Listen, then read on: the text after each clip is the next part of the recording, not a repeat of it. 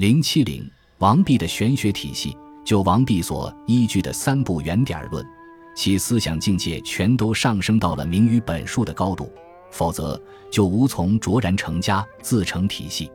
孔子认为无道一以贯之，老子认为道生之，德出之，周易认为一阴一阳之谓道。这个道贯穿于天道、地道。人道以及他们所论述的各种各样的问题之中，也就是所谓本数。尽管孔子的道不同于老子的道，老子的道不同于周易的道，其理论思维有精粗深浅之别，但都是对客观整体的一种近似的把握，其中流露出一种深沉的宇宙意识，凝聚着一种奥妙的哲理智慧。究竟这个道的具体所指是什么？如何来理解这个道？这是一个仁者见仁，智者见智的问题。在汉代的四百年中，人们大多是从神学目的论或者宇宙生成论的角度来理解。王弼则把三部原典中所说的道统统归结为无，从本体论的角度来理解。如果我们不在词句用语上斤斤计较，而着重领会精神实质，可以说王弼的这个理解既是原典的本意，也是他自己的心意。既是继承，也是创新。诚然，孔子和《周易》从未说过“道即无”这样的话语，但是在他们的名于本数的天人之学中，是无可否认的蕴含着本体论的思想的。王弼把这种思想发掘出来，引申发挥，并且借用老子所说的“无”来表述，并不能看作歪曲原点的本意，而只能看作在本意之上添加了自己的心意。其实。这个心意也并非王弼个人的发明创造，而是哲学思想经历了汉魏之际六十余年的艰苦探索所达到的一种共识。王弼依据这种时代的共识，从理论上做进一步的探索，在先秦的原点中找到了源头，总结出了以无为本的命题。所谓以无为本，也就是明于本数。如果说在先秦的原点中，本体论的思想不是那么纯粹，混合了许多的杂质，经过王弼的提炼，就上升到一个更高的境界了。这就是王弼在名于本数方面所做的创新。尽管无这个概念扑朔迷离、奇异丛生，常常受到人们的非难，但是人们也从中受到了很大的启迪，明确了自己的哲学追求，把名于本数的问题归结为对世界本体的探索。王弼以后，传统的天人之学中的神学色彩是剔除了，宇宙生成论的成分是减少了，而改变为一种较为纯粹的本体论的理论形态。这就是王弼的玄学创新的划时代的哲学意义。中国哲学对名于本数的探索，目的在于细于末度，即从中找出一种以简驭繁、以易统众的总原则，以便有效地处理人们所面临的各种现实的人事问题。因而由此所引发出的本体论，就与西方哲学中的本体论不相同。西方哲学中的本体论以抽象的纯存在为研究对象，所谓本体论就是关于存在的学问。中国哲学中的本体论研究的对象是本体与现象的关系，本数与末度的关系，着重于关系而不是着重于实体。所以，王弼的玄学，无论是从研究对象还是从研究目的来看。都不是以无为本，而是举本统末，这是中国传统的天人之学所共同遵循的一条基本的思路。孔子、老子和周易都是按照这条思路来搞哲学的。他们讨论的问题包罗万象，涉及各个领域，特别是围绕着社会、政治、伦理方面的问题，发表了许多看法。这些问题都是从他们所面临的时代课题中提炼出来的。虽然带有历史的具体性，理论的抽象性不是很高，但却是激发他们从事哲学探索的重要诱因。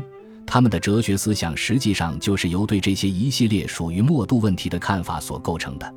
王弼继承了这条思路，对原点随文训示，把孔子、老子和周易所讨论的问题当作自己的问题，毫无遗漏地逐个重心思索，并且结合曹魏正始年间的时代需要。阐述了自己的心见，这就发掘出了蕴含于原点中的永恒的珍贵，在细于末度方面做出了创新。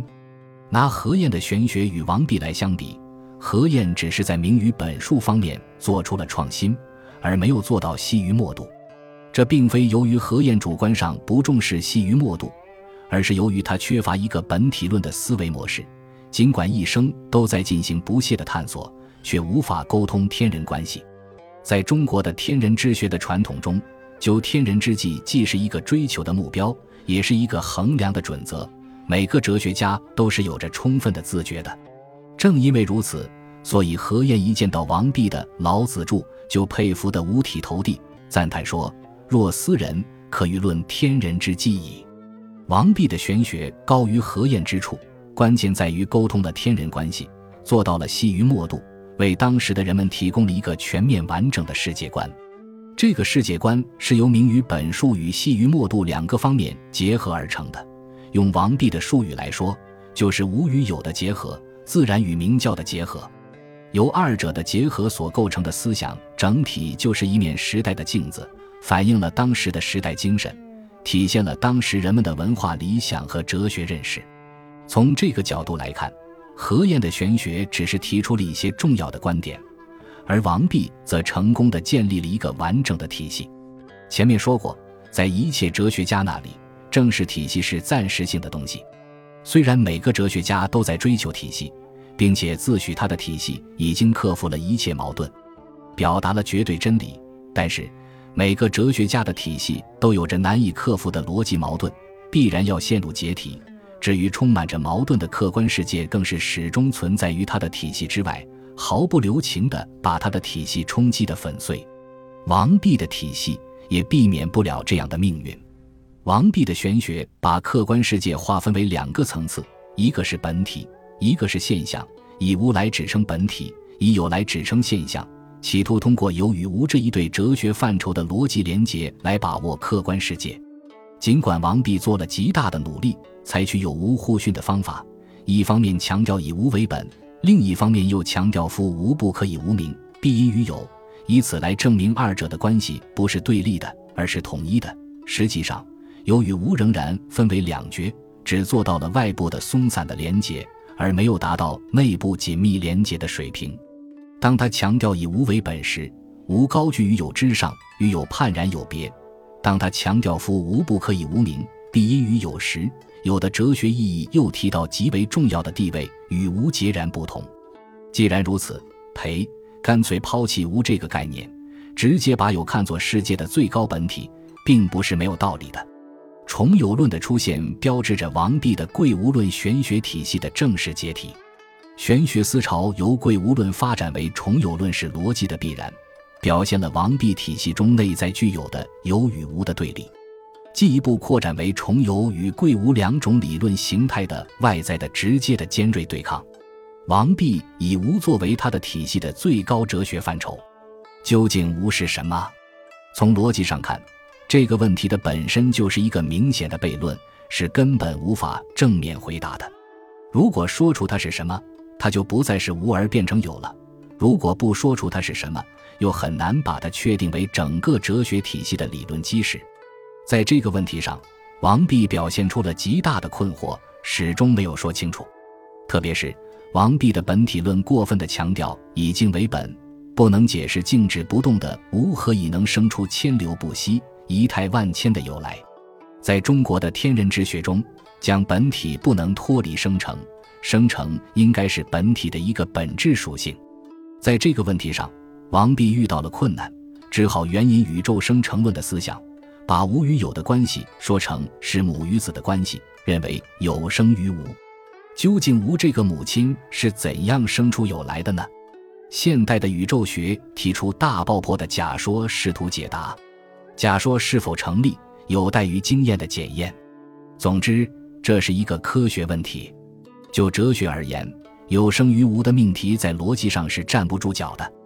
如果说有与无的本末体用关系说的是本体与现象的关系，那么在母子关系中就变成生成与被生成的关系，存在与非存在的关系了。